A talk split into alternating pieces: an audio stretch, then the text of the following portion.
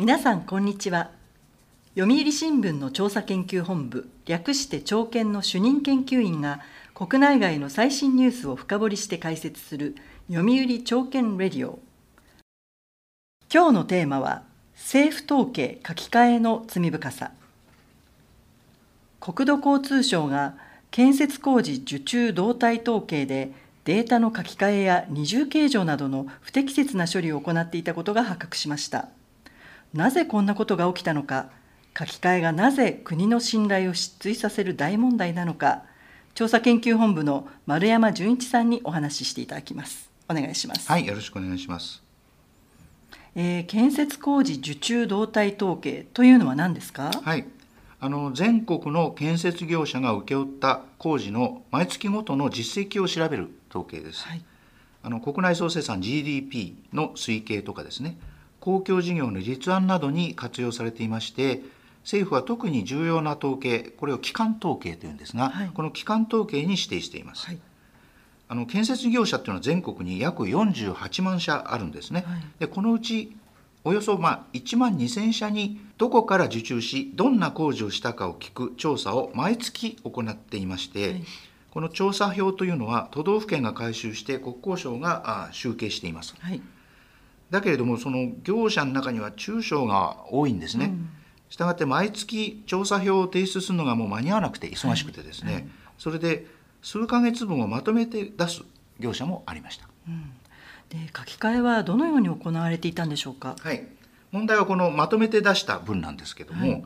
あの国交省は後から調査票をまとめて出してきた業者の受注実績についてはその数ヶ月分を合算して最新の1ヶ月分として出す出すようにと国交省には出せというふうに都道府県に指示をしていたんですね。そうした処理がまあ、全体1万2000社の1割程度で行われていたんじゃないかというふうに言われています。うんはい。毎月の統計はこの時点でもう実態を反映しませんよね、うん。はい、しなくなってるんですけど問題はそこにとどまっていないんですね。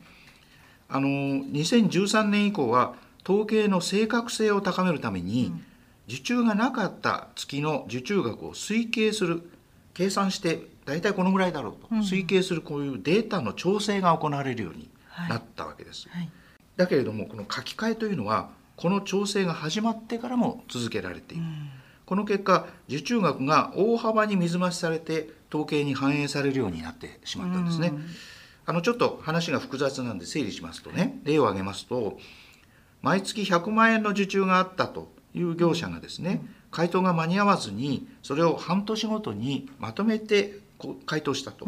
いうことがあったとしますね。はい、そうするとまとめて回答した業者の受注額は書き換えによって1月から5月はゼロ、うん、6月に 6, あの6ヶ月分、うん、それから7月から11月はゼロ、うん、12月にまた6ヶ月分ということで、はい、6月と12月にそれぞれ600万円ということになるわけです。はい、でこの時点ですでに毎月の受注額は正確に反映されてないわけですけども、まだですね半年間の受注額それから年間の受注額この600万円1200万円というのは正しいですよね。はい、しかしですねこれに受注がなかった月のデータ調整分が上乗せされてしまうと、うん、年間受注額も水増しされてしまいます。データ調整額が仮にまあ月100万とするとですね、うん、年間では受注ゼロだったさっきの例で言うと10ヶ月分、うん、この1000万円が上乗せされてしまいますので、この業者は年間で2200万円も受注したことになってしまう。実際にはなかった受注が加わった1000万円分これが上乗せされるわけですね。はい。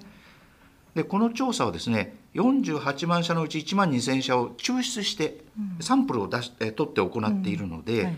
データ調整を経て出された1万2,000社分の受注実績はまあかける40倍ですね、うんうん、48万割る1万2,000、うん、大体40倍して、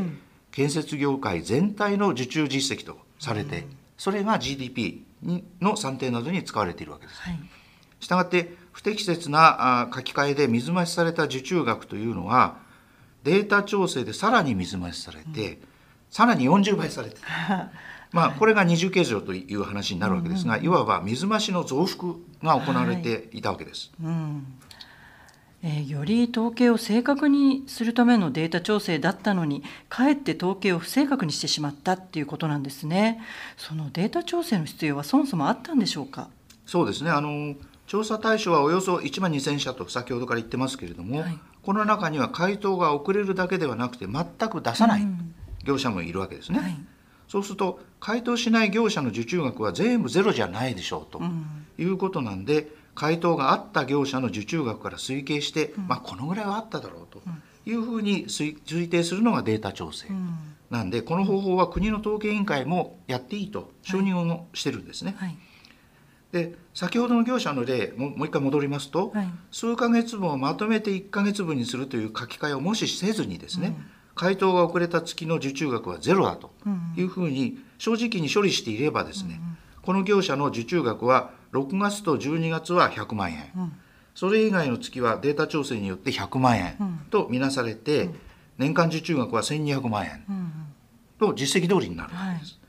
国の統計委員会もデータ調整を認めた時はですね、うん、まさか元の数字が書き換えられるとそこは思ってなかったんだろうと思うんで、不適切処理の責任っていうのは元データをやっぱり書き換えた国交省側にあるのは明らかですね。うん、えー、そうですね。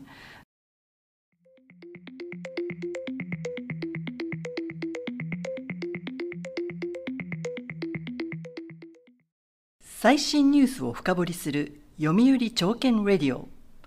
読売新聞調査研究本部がお届けしています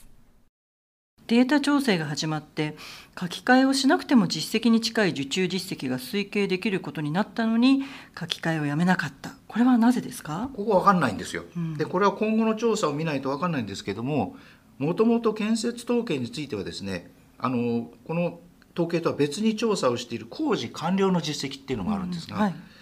その実績に比べて受注実績の数字が低すぎるよという指摘が、まあ、前からあったんですね。はい、で不適切な書き換えをやめると水増し分が消えて受注額が低くなって、ますますその工事の完了の実績との開きが出てしまう、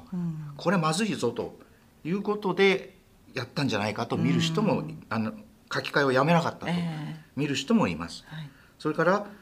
えー、都道府県に書き換えを求めてきた手前ですね、急にやめていいよとかですね。言い出しにくかったんじゃないか まあこういう見方もあって、い、いずれにしても言語道断でね、うん、あの統計の専門家としては失格だと言えると思います。うんすねはい、あの2018年末には厚生労働省による毎月勤労統計これの不正が発覚して基幹統計が適切に調査されているかどうか総点検が行われてい。るんですけど、はい。はい、この時もこの書き換えっていうのは続いていたわけですね。それから、えー、2019年11月にはですね会計検査院が書き換えに気づいて、問題があるよこれと。いう指摘をしてたんですけども、はい、国交省は都道府県に書き換えをやらせる指示するのはやめましたけども、はい、その後も自ら書き換えを続けてたわけです。で国会でなんでこの時に書き換えをやめなかったの？と。いうふうに問われた斉藤国土交通大臣はいきなり書き換えをやめたデータを公表したら統計の連続性がなくなってしまうと。いうふうに答弁したんですけども、はい、あの間違ってる統計とのですね連続性が切れてしまって何がいけないのか、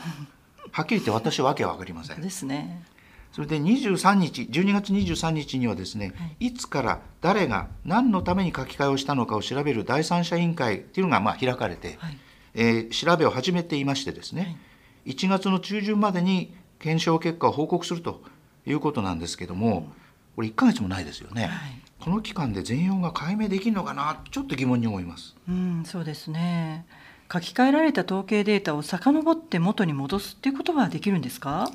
あの元の回答、回答のもともとの回答を消しゴムで消してしまっているんで。うんしかもそのまあ消しゴムで消す前の後を探したとしてもですね2年以上前のデータも捨てちゃってるんですね。うん、で元に戻すのはこれ絶望的です。はい、だから日本の統計全体他にも波及しますしですね、うん。はい、この機関統計への信頼を損ねた責任というのは私は極めて大きいと思います。はい、そもそも厚労省の毎月勤労統計の不正にしてもですね、今回の国交省の問題にしても統計の正確性に対する役人の意識が低すぎるんですよね。うん。うん、統計法という法律があるんですが、はい、ここではですね調査票に記入された報告内容を改ざんする行為は違法だというふうにしてるんです。したがって私は明らかなこれ違法行為じゃないかと思います。はい、あのなぜ統計の正確性が求められるのかっていうのは実は歴史が証明してるんですよね。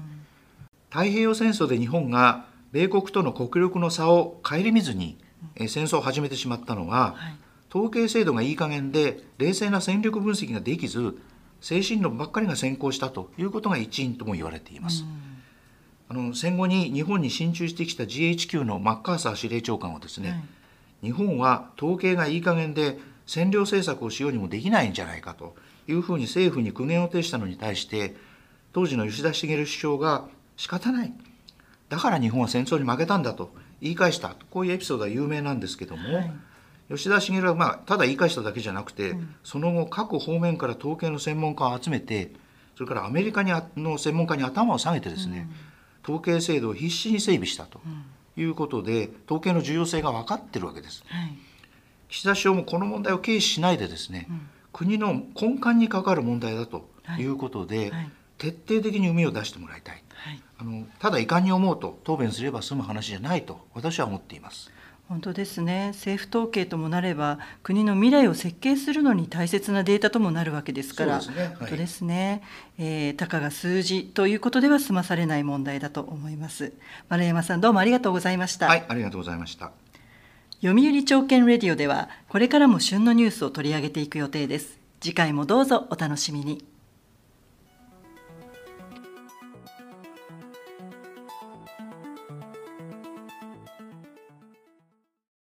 最新ニュースを深掘りする読売朝券レディオ。読売新聞調査研究本部がお届けしました。